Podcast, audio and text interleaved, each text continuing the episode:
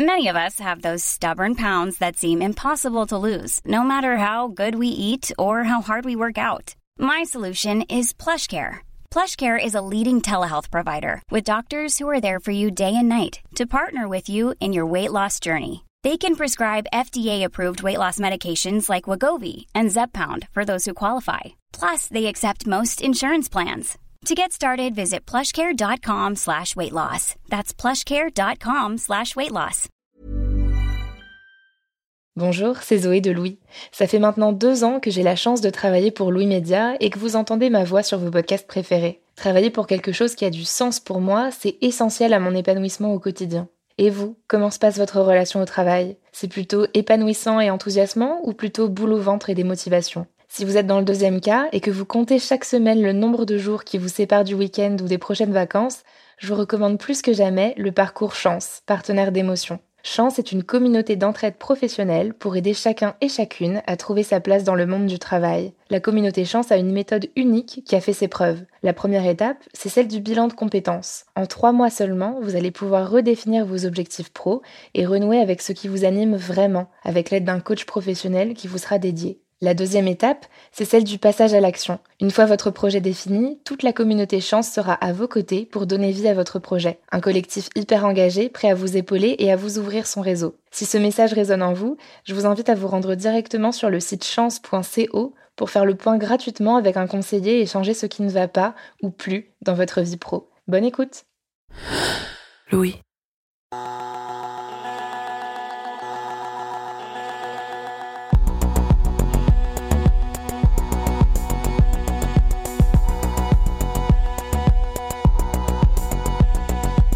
En décembre, Travail en cours prend une petite pause, mais on a eu envie de vous faire découvrir des épisodes d'émotion. Un autre podcast de Louis Média qui a fait de super épisodes sur des émotions qu'on ressent au travail. Celui que vous vous apprêtez à écouter a été diffusé pour la première fois le 18 février 2019. Adélie Pojman-Pontet s'interroge sur le sentiment que procure le pouvoir. Le pouvoir que l'on peut avoir sur une personne, sur son destin, mais aussi sur sa carrière professionnelle. Vous entendrez notamment le témoignage de Sabine, directrice des ressources humaines, qui a vite compris le pouvoir que son poste lui conférait. Et vous entendrez aussi celui de la coach Marie da Silva, qui travaille exclusivement avec des personnes non blanches qui font face à des situations de discrimination raciale et sexiste dans le monde professionnel. Je suis Camille Maestracci, bienvenue dans Travail en cours.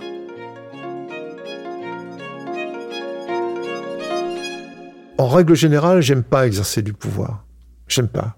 Sur qui que ce soit. Même quand j'étais pas, enfin, je suis toujours parent, mais en situation d'éducation, euh, j'aimais pas du tout exercer un pouvoir sur, euh, sur mon fils, quoi. Je déteste ça. En France, on a moins d'un pour cent de chances d'être sélectionné pour être juré. Déjà, il faut être inscrit sur les listes électorales et avoir plus de 23 ans. Et ensuite, il faut être tiré au sort, deux fois. Quand il reçoit cette première lettre, Christian a été sélectionné au premier tirage au sort. Mais les mois passent, et puis rien. Christian Verrier n'est pas recontacté. Des années plus tard... Arrive une deuxième lettre. Pour la deuxième fois, Christian Verrier est tiré au sort pour être juré. Et je me dis, bon sang, c'est, et là je crois avoir le réflexe de me dire, mais il se, il gourre, il m'envoie à, nouveau la même lettre. Quoi. Mais j'ai pourtant ça fait longtemps, mais il m'envoie la même lettre quand même, c'est bizarre. Puis un je regarde les dates et tout, non, non c'est pas l'ancienne lettre, c'est bien, la, c'est bien une nouvelle lettre. Je dis bon, allez, ça va se terminer comme la première fois, euh, c'est-à-dire euh, en rien. Euh, et voilà, donc je mets la lettre sur le côté et je continue de vivre ma vie. Quoi. Sauf que six mois plus tard, Christian reçoit une convocation. Là, j'ai pas du tout envie d'y aller, quoi. Sur la convocation du tribunal, il y a l'heure, la date et surtout ce qu'on risque si on refuse d'être juré. Une amende de 3750 euros. Le jour J, Christian arrive donc au tribunal et demande une dispense. Il ne veut pas se retrouver avec le pouvoir de condamner quelqu'un. Pour lui, c'est insupportable. En règle générale, j'aime pas exercer du pouvoir. Mais théoriquement, c'est impossible d'obtenir une dispense pour un motif d'ordre moral ou philosophique, comme c'est le cas de Christian. Si vous n'avez pas de conflit d'intérêts, si vous êtes en bonne santé, et si vous n'avez pas d'impératif ailleurs, comme des enfants à garder par exemple, vous êtes obligé d'être juré. La cour se retire pour euh, délibérer. Ils reviennent. Et ils donnent les résultats quand ils font l'appel euh, des personnes qui ont demandé de dispense, et un tel dispensé, un tel dispensé, un tel dispensé, un tel pas dispensé, euh, etc. Et moi, là, bon, ben, le, tribunal, enfin la cour me, me dispense. Dispense accordée. Christian Verrier rentre chez lui, soulagé, et n'y pense plus. Sauf que, l'année dernière, une troisième lettre arrive. Là, c'est très simple, j'avais refait une demande de dispense, et ils vont me donner ma dispense, comme la fois d'avant. Et j'y vais, quoi. je, fais mon petit discours, quoi, de, 45 secondes ou une minute, et puis, puis voilà. Ensuite, euh, délibéré, même scénario de la cour, qui revient, et cette fois, me refuse ma dispense. Pourquoi Christian a obtenu une dispense la première fois qu'il s'est présenté aux assises, alors que théoriquement le motif moral est irrecevable? Mystère. Mais en tout cas, cette fois, c'est loupé. Et euh, bon, bah, donc toute la journée, je réfléchis, je trouve pas de solution. J'ai beau euh, retourner le, puzzle de tous les côtés, euh, et je peux que refuser. Puis par rapport à moi aussi, par rapport à ce que j'aurais l'impression de me déjuger par rapport à moi-même, quoi. bah oui, finalement, t'es un pauvre type, quoi. Si, si t'acceptes ce que t'as soupçonné toujours de toi d'être un pauvre type, ben voilà, t'en es un. Donc le lendemain, le jour de l'audience, Christian se présente devant la cour et refuse de prêter serment. La présidente euh, fait à nouveau l'appel. Et quand mon nom arrive, euh, elle me demande euh, Vous refusez toujours d'être juré euh, obligé de dire Bah ouais, je refuse toujours, quoi. Il n'y a pas de, pas de mystère. Et elle me dit Vous allez refuser de prêter serment? Oui, oui, je refuse de prêter serment. Il y a délibération très rapide entre la présidente et ses assesseurs. Ils approuvent la requête de, de l'avocat général qui me prononce ma condamnation. Christian est donc condamné à la peine maximale, 3750 euros d'amende, et il a désormais aussi un casier judiciaire pour les 40 prochaines années. Je suis troublé par la condamnation dont je suis l'objet, euh, mais en même temps, je suis euh, satisfait, ça convient pas. Mais disons, je, euh, au moins, j'ai pas failli dans ma conviction de ne pas vouloir exercer un pouvoir, quoi. Qu'est-ce qu'il y a de si terrible dans cette sensation de pouvoir pour que Christian soit prêt à payer si cher pour y échapper? Qu'est-ce qu'on éprouve quand on vous dit voilà, tenez, voici une couronne, un poste, un titre, quand le pouvoir vous est donné, que vous en vouliez ou non? Je suis Adélie Pojman-Pontet et vous écoutez Émotion.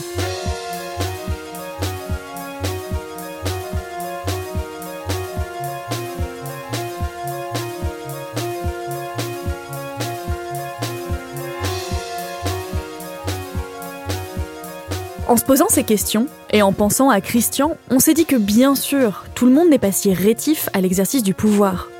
Il y en a même qui y aspirent.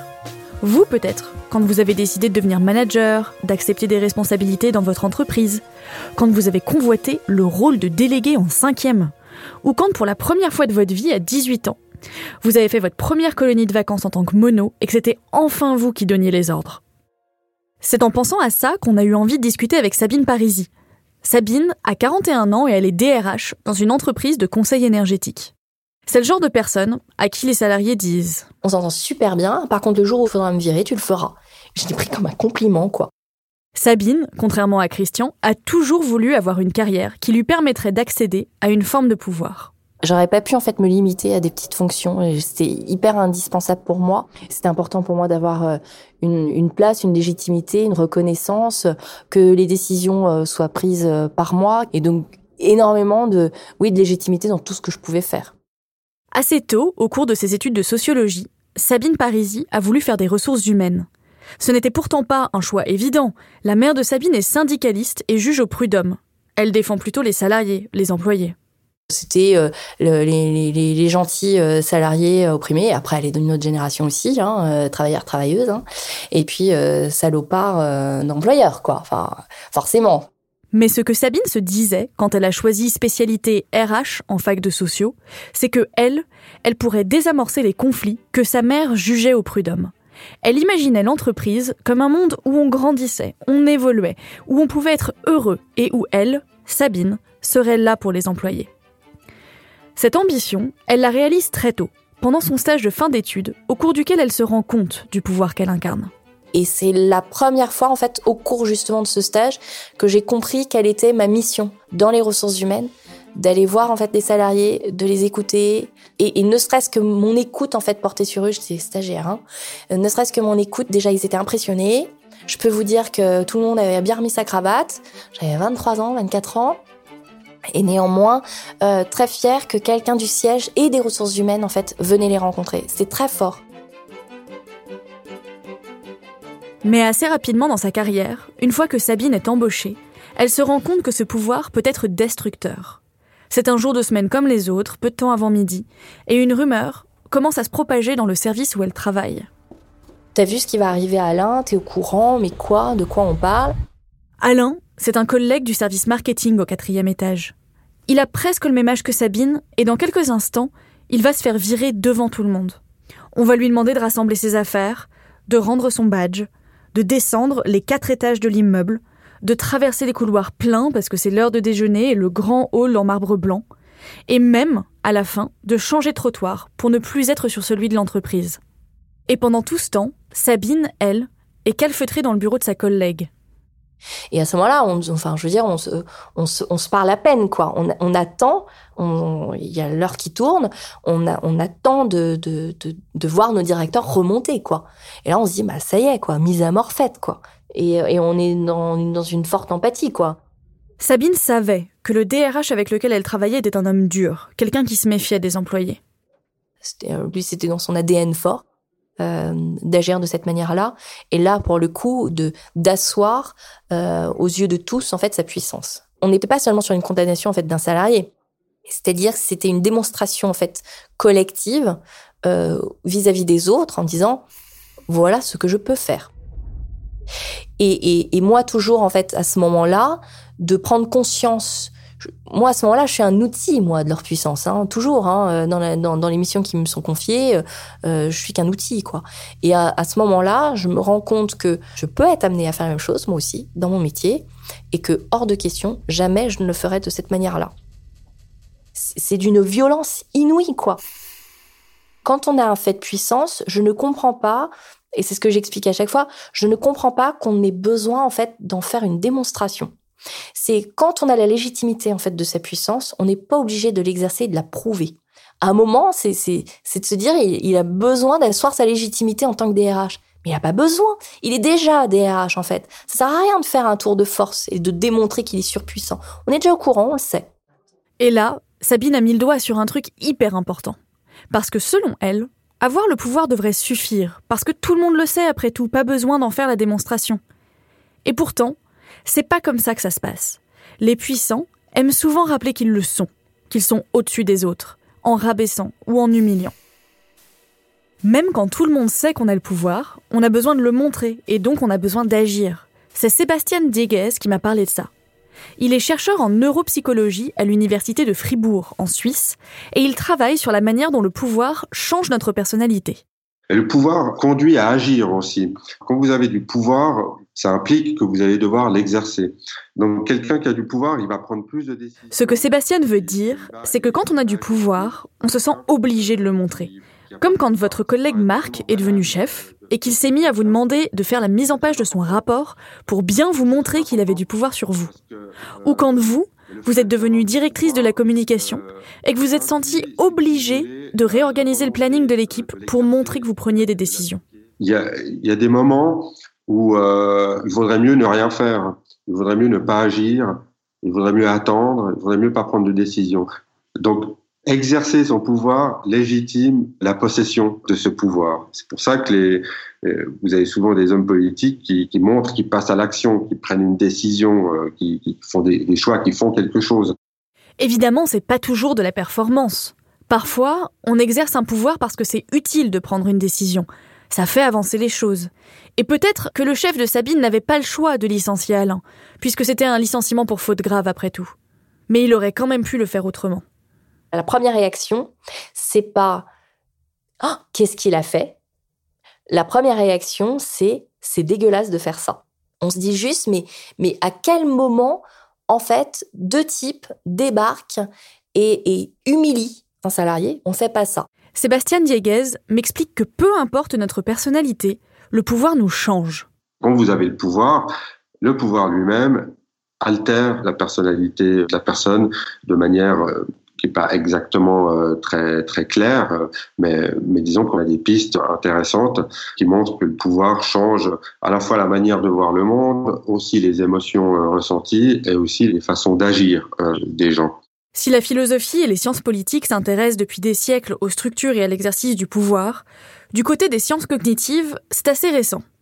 Depuis une dizaine ou une quinzaine d'années tout au plus. Sébastien Dieguez m'explique que déjà, accéder au pouvoir procure du contentement. La plupart des gens sont très différents de Christian Verrier, qui nous expliquait au début qu'il ne voulait surtout, surtout pas avoir du pouvoir. En général, on est content d'y accéder. Sébastien Dieguez en a même fait l'expérience dans son laboratoire. Ce qui est fait en laboratoire, c'est qu'on donne artificiellement euh, du pouvoir aux gens et on l'enlève aux autres. Il y, a, plusieurs manières de faire ça. Il suffit de dire voilà, il y a trois personnes, euh, vous allez jouer à, tel ou tel jeu, vous allez euh, devoir réaliser telle ou telle tâche. vous, vous êtes le chef et vous obéissez au chef. Donc, vous fabriquez un chef le temps d'une expérience de laboratoire on aimerait pouvoir comparer ça à l'exercice réel du pouvoir. Là, c'est très artificiel, mais euh, ça permet de montrer que la, simple accession, disons qu'il y a une forme minimale et artificielle de, pouvoir, euh, premièrement rend, les gens euh, contents. on est content d'être le chef, on est heureux. Une fois qu'on accède au pouvoir, plusieurs mécanismes se mettent en place, qu'on le veuille ou non le pouvoir nous monte littéralement à la tête. Donc voilà, le, pouvoir a plein d'effets euh, de, psychologiques comme ça qu'on commence juste à comprendre, qui semblent intéressants euh, pour expliquer pourquoi les gens qui ont du pouvoir sont souvent aveugles à certaines choses, euh, ignorent des éléments qui sont importants ou se laissent corrompre, tout simplement, sont peut-être plus égoïstes, moins empathiques. Il y a toutes sortes de mécanismes associés au pouvoir qui sont tout de même euh, assez importants, potentiellement problématiques, et qu'on commence juste euh, à étudier et à comprendre. Par exemple, le pouvoir nous donne plus confiance en nous. C'est quelque chose qui semble positif, non? Après tout, qui n'a pas envie d'avoir confiance en soi? Sauf que... Le pouvoir donne aussi un excès de confiance en soi et conduit à prendre des risques euh, excessifs. Ça, c'est aussi assez bien documenté. On peut penser que la personne qui exerce le pouvoir se sent légitime euh, à le faire. C'est-à-dire que c'est pas des gens qui, se prennent pour des imposteurs ou qui qui pensent pas être à la bonne place. C'est vraiment des gens qui sont euh, relativement convaincus d'être à la bonne place, de pas avoir été choisis par hasard euh, comme chef. Et ça induit un état d'esprit qui vous rend euh, excessivement confiant en vous et en vos choix. Après tout, puisque vous êtes le chef, vous avez plus de chances d'avoir raison que les autres. Et si c'est les autres qui décident tout le temps à votre place, alors vous n'êtes pas un bon chef. Euh, donc c'est vous qui prenez les décisions et c'est vous qui tranchez. Ça fait que vous prenez euh, plus de risques et ça fait que vous avez trop confiance en vous. L'autre chose qui s'opère au moment où on accède au pouvoir, c'est qu'on prend de la distance par rapport aux choses qu'on est censé diriger, que ce soit un État, une entreprise ou un supermarché. On perd l'intérêt du détail, on a une vue générale et on en vient à négliger les nuances. Ce qui fait que vous êtes moins sensible euh, aux, petits détails, aux petites choses qui viennent vous contredire, euh, aux règles un peu triviales comme ça qui vous freinent dans votre avancée. Et donc, celui qui est au pouvoir voit les choses de manière plus globale et plus abstraite et ça, ça le à négliger des obstacles, à négliger des objections ou des problèmes qui pourraient se mettre euh, sur son chemin. Ce, processus-là, il est induit par le simple fait d'avoir euh, du pouvoir et il semble lié euh, au, pouvoir en tant que tel, c'est-à-dire pas au, au désir d'obtenir le pouvoir, pas à la personnalité dominante qui ferait qu'on veut le pouvoir, mais au pouvoir lui-même. Et donc, c'est susceptible d'arriver à n'importe qui du jour au lendemain se retrouverait avec euh, un peu de pouvoir à n'importe quel échelon de la société. Alors oui, moins se soucier des détails quand on est chef, c'est en partie une question de pragmatisme. On a moins de temps, on gère plus de choses, mais ce qu'explique Sébastien Deguez, c'est qu'on considère parfois malgré soi qu'on est trop bien pour s'intéresser aux détails, aux rouages, à la technique. Et vous avez peut-être déjà eu un chef ou une chef comme ça d'ailleurs, quelqu'un qui vous disait Oh ça va, euh, viens pas m'embêter avec ce genre de détails là, tu peux te débrouiller tout seul. C'est une déclaration qui a pris de court lundi dernier tous les ministres. Emmanuel Macron nous a dit Je ne veux pas qu'on m'emmerde avec le comment. En clair, débrouillez-vous pour atteindre l'objectif Et le même ministre accuse. Ce décrochage face à la réalité, c'est ce qui a fait tellement peur à Sabine quand elle a compris les excès potentiels du pouvoir.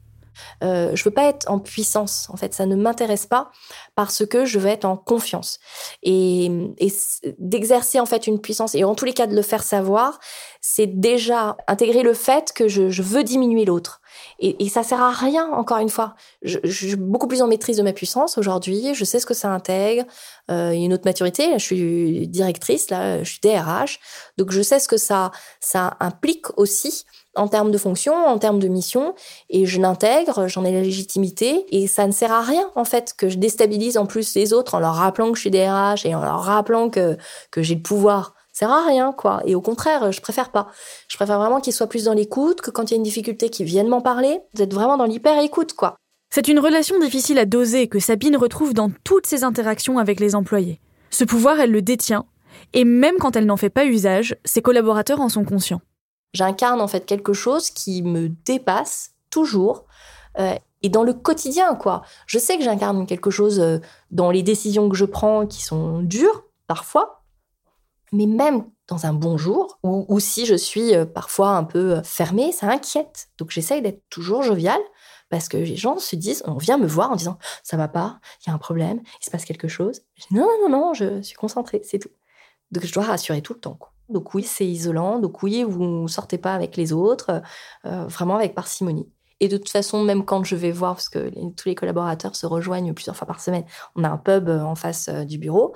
Donc même quand je les, je les rejoins, moi systématiquement, on parle boulot, quoi. On me dit, on va avoir des primes, et là, machin, je sais pas, d'accord. C'est une vraie charge, en fait. C'est une vraie, vraie charge. mais, mais, le plaisir reste, il revient très, très vite, en fait, systématiquement.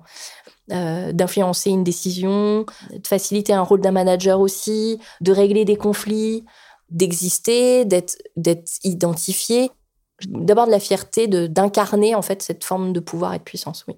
D'une certaine manière, si on essaye d'analyser ce que dit Sabine et de décrire ce pouvoir qu'elle apprécie, on peut dire qu'il s'exerce sur des gens, sur les autres salariés. Et d'ailleurs, traditionnellement, le pouvoir est représenté de manière verticale, que ce soit dans la société, dans une famille ou dans une entreprise. C'est une personne qui est au-dessus des autres. Imaginez un instant le pouvoir qu'on essaierait de gagner non pas en se plaçant au-dessus des autres, mais en essayant de se hisser à leur hauteur, parce que la société nous avait initialement placés en dessous. Par exemple, des personnes pauvres qui essaieraient de s'en sortir. On parle bien de pouvoir d'achat après tout. C'est le pouvoir de faire quelque chose, d'obtenir quelque chose. Une place dans la société que les autres remettraient tout le temps en question. Par exemple, si vous êtes une femme, ou a fortiori, si vous êtes une femme noire, comme Marie da Silva. Je suis coach stratégiste et euh, j'ai fondé il y a un an et demi mon agence qui s'appelle Works. Quand j'ai commencé à réfléchir à cet épisode sur le sentiment de puissance, la première personne qui m'est venue à l'esprit, c'est elle, Marie da Silva. Si vous êtes sur Twitter, vous la connaissez peut-être sous son pseudo Napili Caillot.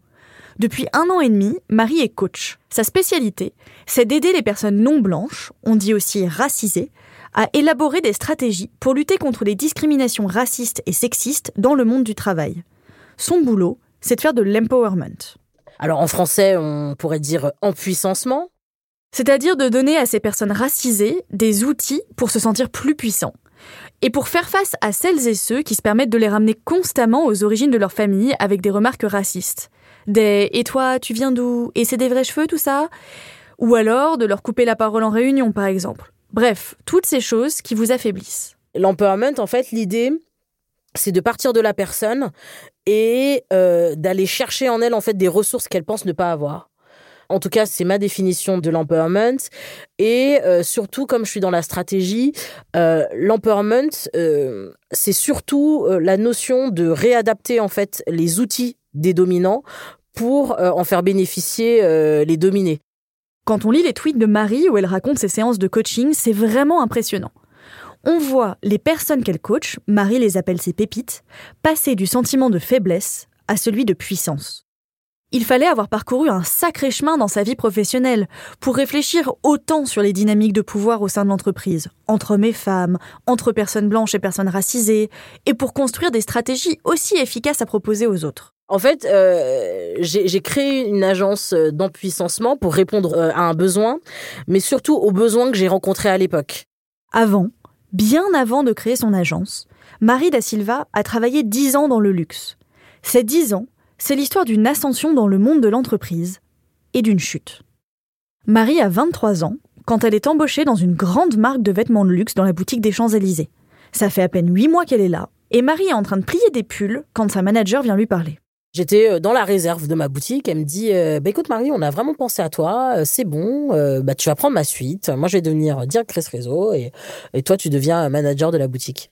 Et là, le sentiment que j'ai eu, c'est euh, d'avoir transcendé quelque chose. Euh, socialement, ça veut dire quelque chose quand on devient manager, quand on est femme noire et qu'on devient manager, ça veut dire quelque chose socialement. Euh, ça veut dire aussi que je suis allée plus loin que mes parents. Je me sentais vraiment bien pour le coup. Le jour de la signature de son nouveau contrat, Marie da Silva se rend au siège de son entreprise, au sixième étage d'un immense showroom avec des hôtesses en uniforme à l'entrée. Et, euh, et je, et ouais, je me rappelle avoir donc monté quelques marches et euh, je me rappelle avoir euh, avoir expiré. je crois que ma, ma respiration en fait elle s'était arrêtée. Je dis mon mari il est temps que tu respires. Et je me dis ok ça y est, je suis en train de franchir en fait une nouvelle étape dans ma carrière et dans ma vie. Marie se dirige vers le bureau où l'attendent sa chef et le directeur général de la boîte. Je mets la main sur la poignée de la porte et je dis bon pas tout de suite. Je fais deux trois respirations, je toque à la porte, on me dit entrez et voilà et j'entre et donc je les vois tous les deux euh, autour d'une grande table ovale, euh, tout sourire. Derrière eux, il y a une grande baie vitrée qui domine tout Paris. Ça faisait un peu l'argo winch quoi. une espèce euh, d'ivresse. euh, voilà, je me suis dit ah là là mais Marie là tu, bientôt tu vas tutoyer le soleil et tout avec tes ailes un peu. Donc euh, ouais ouais il y avait un côté assez icaresque si je peux si je peux me permettre. Il y avait, il y avait, vraiment ce côté-là, il y avait ce côté invincible, il y avait ce côté bah, rien ne peut m'arrêter, etc. This is Paige, the co-host of Giggly Squad, and I want to tell you about a company that I've been loving, Olive and June. Olive and June gives you everything that you need for a salon quality manicure in one box. And if you break it down, it really comes out to $2 a manicure, which is absolutely insane. It's also so easy to get salon worthy nails at home with Olive and June. The difference between how your nails used to look when you did them yourself and now with the Manny system is a complete game changer. The best thing about Olive and June too is it's a quick dry. Dries in about one minute, lasts for five days, and full coverage in up to one to two coats. Visit oliveandjune.com slash perfectmanny20 for 20% off your first system. That's oliveandjune.com slash perfectmanny20 for 20% off your first system.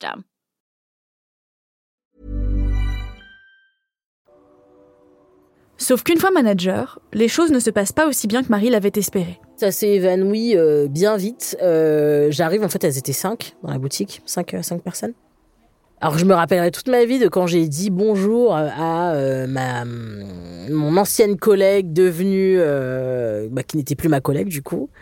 Euh, J'arrive, je dis bonjour avec un grand sourire, elle ne me répond pas. Je dis ok. Donc le sentiment de puissance en fait il s'est arrêté limite à la porte de la boutique. Ce premier jour donnait bien ton de ce qui allait se passer ensuite. Les vendeuses questionnent sans cesse l'autorité et les décisions de Marie, et elle la court-circuite auprès de sa chef. Sa hiérarchie la désavoue. Au bout de huit mois, Marie en a marre et démissionne. Elle se fait embaucher dans une autre marque de luxe, directement comme manager. Je me suis retrouvée avec des personnes en fait qui ne comprenaient absolument pas pourquoi j'étais là.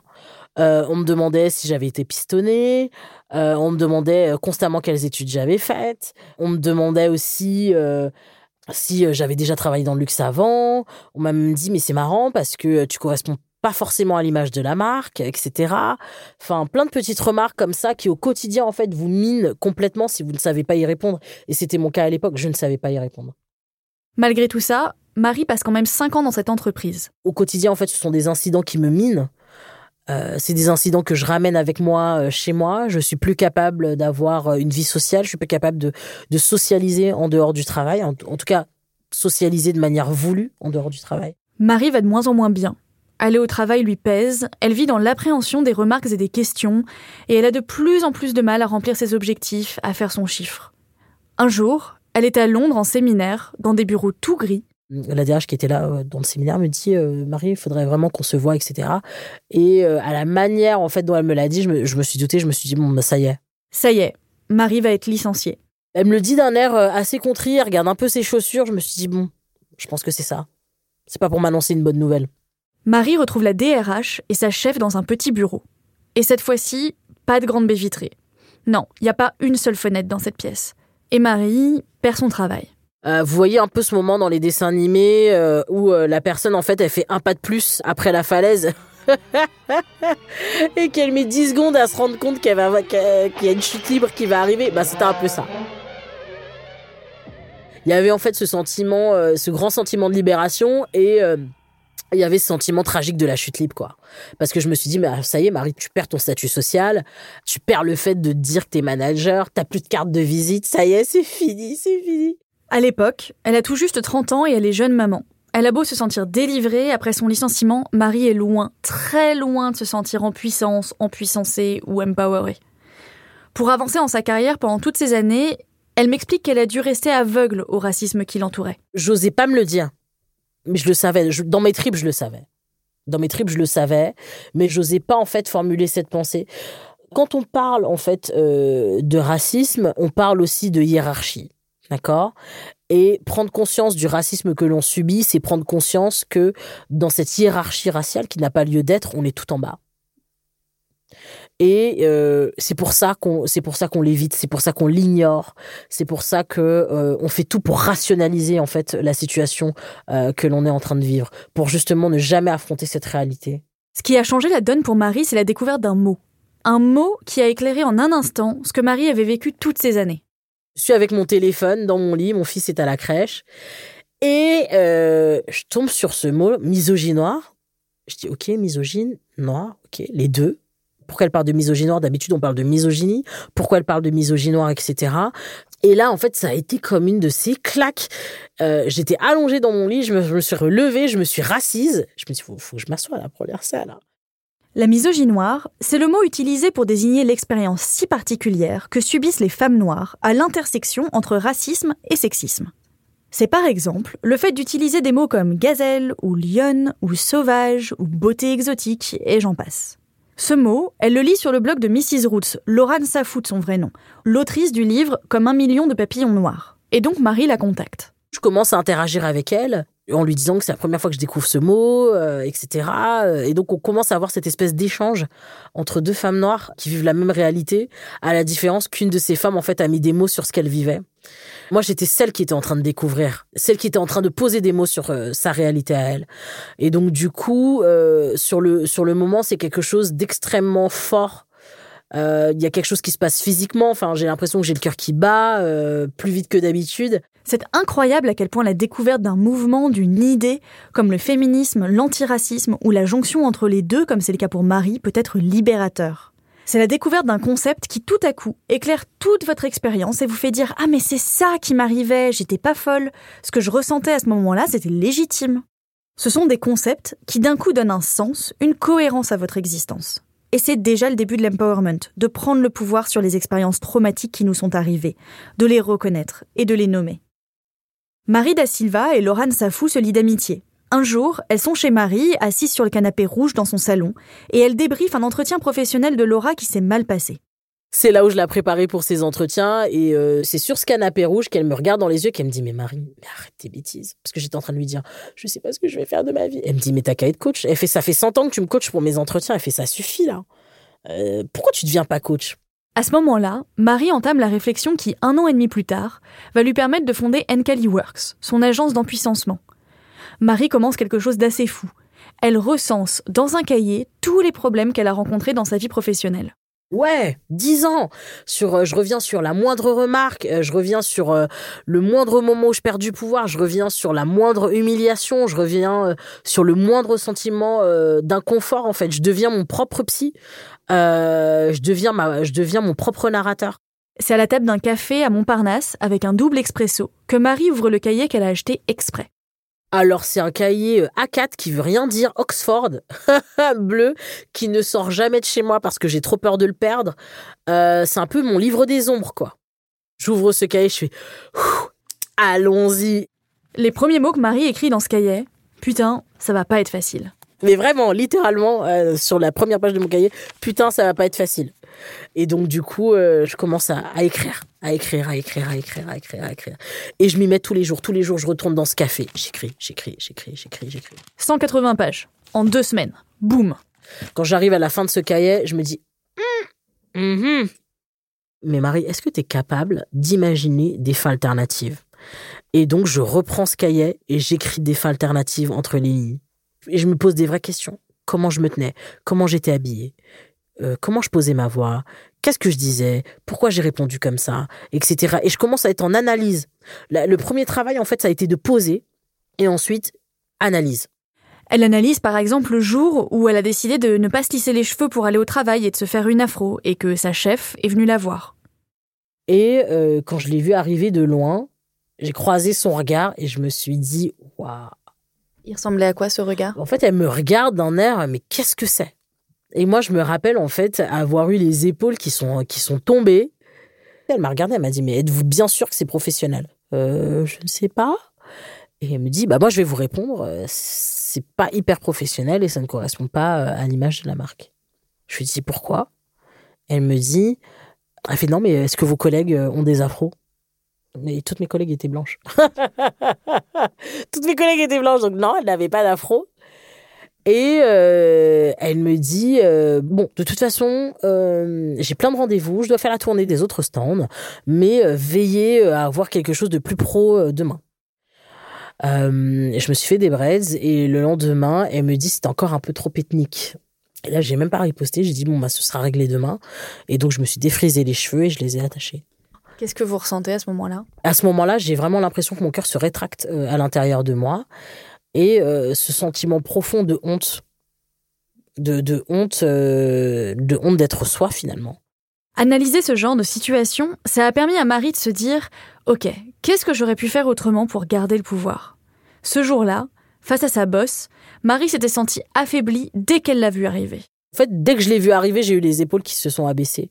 Et je me rappelle avoir noté dans mon cahier, euh, mais Marie, en fait, t'aurais jamais dû te tenir comme ça parce que tu lui as envoyé un signal, un signal non verbal, comme quoi c'est elle qui avait le pouvoir, c'est elle qui avait la puissance à ce moment-là. En fait, euh, je me suis dit, déjà, tu savais que t'allais l'avoir. Donc déjà, toi, tu aurais dû théâtraliser ta présence. C'est-à-dire la veste, c'est-à-dire mettre ton meilleur rouge à lèvres, etc. Et euh, te tenir droite quand elle arrivait pour envoyer un signal. Au lieu, au lieu de baisser les yeux quand tu l'as vue arriver, fallait la fixer d'un air de défi. Un peu, qu'est-ce que tu vas faire? Et en fait, ce que je commence à me dire, c'est que ce que vous n'assumez pas, la personne en face ne l'assumera pas non plus ce que vous n'assumez pas est une faille. Et je commence à développer comme ça des, j'aurais dû me tenir comme ça, j'aurais dû m'habiller comme ça. Euh, et là, en fait, dans ma fin alternative, quand elle me dit est-ce bien professionnel, mon idée c'était de lui dire mais qu'est-ce qui n'est pas professionnel exactement? C'est-à-dire la pousser dans ses retranchements en la questionnant et en la forçant. Euh, parce que bien sûr, elle va pas me dire je suis raciste et je trouve que les cheveux afro. Non, Mais l'idée en fait d'une telle démarche, l'idée de questionner une personne jusqu'à qu'elle se contredise elle-même, c'est là que réside le pouvoir. Et donc, euh, comme on sait qu'elle ne, ne va pas nommer les choses, c'est de la forcer à se contredire pour pouvoir, moi, euh, rester droite dans mes bottes. Et donc, il y avait cette scène où je la questionne, où je lui dis, comment ça, c'est pas professionnel? Qu'est-ce qui est professionnel selon vous? Est-ce que j'en ferai le règlement intérieur? Est-ce que dans le règlement intérieur, il y a une mention comme quoi je n'ai pas le droit de, venir euh, avec mes cheveux naturels, etc. Et donc, je pousse le questionnement, etc. Et, donc du coup, elle se prend les pieds dans le tapis dans cette fin euh, alternative. Exactement, parce que euh, elle peut pas me dire je te dis tout, Marie. Tu un peu comme dans les comme dans les comme dans les séries judiciaires où le coupable avoue, comme ça. Non, non. Marie a passé presque trois mois à élaborer des fins alternatives à toutes ces anecdotes. Pendant ce temps-là, elle lit aussi des thèses, des livres de sociologie, de stratégie d'entreprise, de gestion de crise, des livres comme L'art de la guerre de Sun Tzu. Et c'est dans ces lectures qu'elle trouve les clés de sa puissance retrouvée. C'est ce nouveau savoir, comme le jour où elle a découvert le mot misogynoir, qui lui permet de passer de victime à personne qui agit. Ce qui est dommage, c'est que dans nos sociétés, euh, on accule au statut de victime cette notion en fait de faiblesse absolue. Or, euh, c'est pas vrai. Il y a quelque chose d'extrêmement puissant à se dire victime parce qu'on est en train de tirer la société par la veste, en train de lui dire ça n'a pas marché. Il s'est passé quelque chose et je vais le dire. Il s'est passé quelque chose et je n'en suis pas responsable. Il y a une idée dans ça qui fait que quelque part on a fait la paix avec soi aussi. Donc euh, euh, je suis en fait pour redonner de la puissance au statut de victime. Et c'est toutes ces leçons-là que Marie da Silva enseigne aujourd'hui aux personnes qu'elle coach, à ses pépites. En fait, voilà, j'ai à cœur de transmettre en fait ce savoir euh, incarné, tout ce que j'ai vécu avant. En fait, c'est un peu une formation par la douleur c'est du savoir incarné que j'oublierai jamais en fait. Parce que tout ce que j'ai appris, je l'ai appris de la plus douloureuse des façons. Et aujourd'hui, forte de toute sa réflexion, son analyse sur son expérience, de ses lectures et de ses coachings, Marie da Silva a un regard bien différent sur ce que se sentir puissante veut dire. Je me rends compte que la puissance que je ressentais à l'époque, elle obéissait quand même euh, à quelque chose de très codifié. C'est la puissance selon les dominants. Et là, en fait, euh, déjà, c'est la puissance de la catharsis, parce que quelque part, que je le veuille ou non, c'est, il y a une partie de moi en fait dans chacune de ces pépites parce que j'ai vécu ce qu'elles ont vécu. Euh, il y a une partie aussi, euh, je dirais, c'est la puissance qui vient de l'antidomination. J'ai l'impression de renverser un rapport de force. Euh, j'ai l'impression d'être le David de l'histoire à chaque fois. On doit pouvoir se sentir assez puissant pour dire non mais attendez là, vous arrêtez tout de suite. On doit pouvoir, quand on se prend une microagression, pouvoir le verbaliser, pouvoir répondre, etc. Donc on a besoin de puissance, évidemment. La puissance, c'est donc peut-être cette force qu'on trouve en soi pour s'affirmer, pour oser occuper l'espace, poser les limites de ce qu'on accepte ou non. Mais surtout, contrairement à la puissance de Sabine Parisi, la DRH, qui est solitaire, celle de Marie da Silva a pour but d'être partagée et répandue. Et à terme, l'idée n'est pas de dominer à son tour, elle est de reprendre sa juste place dans un monde qui ne la lui accordait pas. Pour Marie da Silva, le pouvoir doit se trouver sur des bases saines, il faut avoir pleinement conscience de sa propre puissance, de ses effets et des conséquences. Il faut que les motivations aussi euh, euh, soient saines. Il faut checker son ego de manière, euh, j'ai envie de dire, de manière rigoureuse. Il faut aussi être dans cette espèce d'introspection constante où parfois il faut sortir de la tête du guidon et dire mais pourquoi je fais les choses? Qu'est-ce qui se cache derrière ça? Pourquoi je choisis cette carrière? Est-ce que il y a, euh, bien sûr, je pense honnêtement que tous les psys, les coachs, enfin toutes les professions en fait d'accompagnement, il y a aussi un petit euh, syndrome du sauveur qui se cache quelque part, mais il faut le maîtriser, il faut en avoir conscience. Donc évidemment, il faut un contre-pouvoir, il faut checker son ego de manière constante, il faut avoir des contradicteurs, il faut avoir des personnes qui vous disent mais là tu fais n'importe quoi, il faut des personnes qui vous disent redescends sur terre, il faut s'entourer de donneurs de claques, de donneurs de leçons, de faiseurs de morale, évidemment. S'entourer de contre-pouvoirs, pas de gens qui veulent nous écraser ou avoir du pouvoir sur nous ou nous dominer, mais des gens qui peuvent nous rappeler à nous-mêmes avec bienveillance en ayant notre intérêt à cœur et en respectant notre valeur, pour notre propre bien et surtout pour le bien de notre entourage. Car le pouvoir peut monter à la tête. Ça ne date pas d'hier. Clémentine Churchill, la femme de l'ancien Premier ministre britannique, assurait déjà ce rôle de contre-pouvoir auprès de son mari. En préparant cette émission, je suis tombée sur une très belle lettre qu'elle lui écrit le 27 juin 1940. Mon chéri, pardonnez-moi, mais je dois vous dire quelque chose que selon moi vous devriez savoir. Un homme de votre entourage, un ami dévoué, est venu me voir et m'a dit que vous courriez le risque de ne plus être apprécié ni de vos collègues ni de vos subordonnés à cause de vos sarcasmes et de vos manières autoritaires. Il semble que vos secrétaires personnels se sont mis d'accord pour se comporter comme des chenapans et pour ronger leurs freins et pour vous éviter avec un haussement d'épaule, lors de vos réunions, quand une idée est suggérée, on me dit que vous êtes si méprisant qu'aucune idée, qu'elle soit bonne ou mauvaise, ne vous est présentée. J'ai été ébahi et attristé car depuis toutes ces années, j'ai été habitué à ce que tous ceux qui travaillent avec vous et sous vous vous aiment. Quand j'ai dit cela, on m'a répliqué, c'est sans nul doute la fatigue. Mon cher Winston, je dois avouer que j'ai remarqué une détérioration de votre attitude et vous n'êtes plus aussi bon qu'avant. C'est à vous de donner les ordres, à l'exception du roi, de l'archevêque de Canterbury et du président de la Chambre, vous pouvez congédier n'importe qui. Donc, à ce pouvoir formidable, vous devez combiner délicatesse, gentillesse et, si possible, un calme olympien. Vous aviez l'habitude de citer ⁇ On ne règne sur les âmes que par le calme ⁇ Je ne pourrais supporter que ceux qui servent le pays et vous-même ne puissent que vous admirer et vous respecter sans vous aimer. D'ailleurs, l'irascibilité et l'impolitesse ne vous permettront jamais d'obtenir les meilleurs résultats. Elles engendreront soit une aversion, soit une mentalité de soumission. La rébellion en temps de guerre est hors de question. Veuillez me pardonner. Votre dévouée et attentive,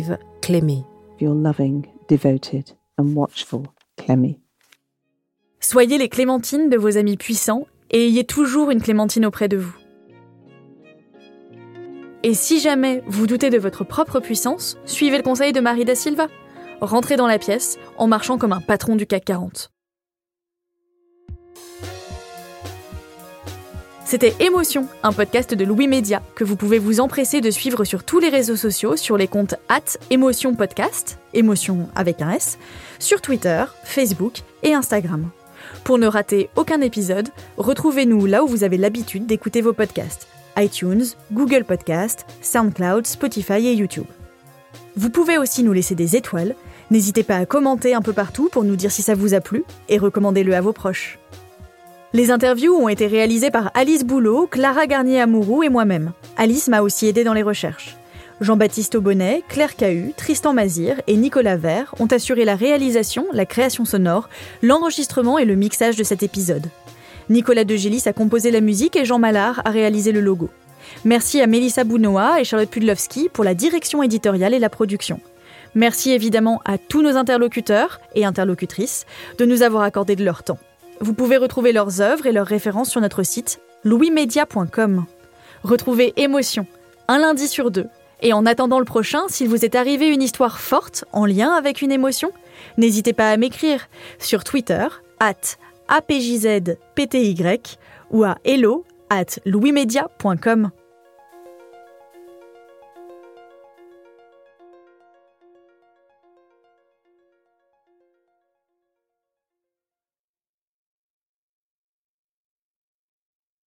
Bonjour, c'est Zoé de Louis. Dans Émotions au travail, on décrypte toutes les émotions qui vous traversent et vous bousculent parfois dans votre vie professionnelle. Aujourd'hui, j'aimerais vous parler d'un podcast super inspirant, Bienvenue dans l'ascenseur, animé par Anne-Cécile Sarfati.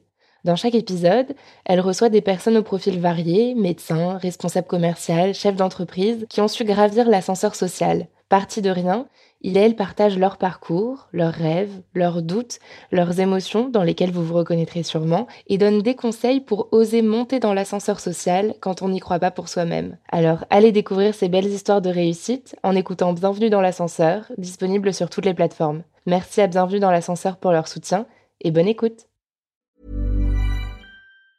Planning for your next trip? Elevate your travel style with Quince. Quince has all the jet setting essentials you'll want for your next getaway, like European linen, premium luggage options, buttery soft Italian leather bags, and so much more. And it's all priced at 50 to 80% less than similar brands. Plus, Quince only works with factories that use safe and ethical manufacturing practices. Pack your bags with high-quality essentials you'll be wearing for vacations to come with Quince. Go to quince.com slash trip for free shipping and 365-day returns.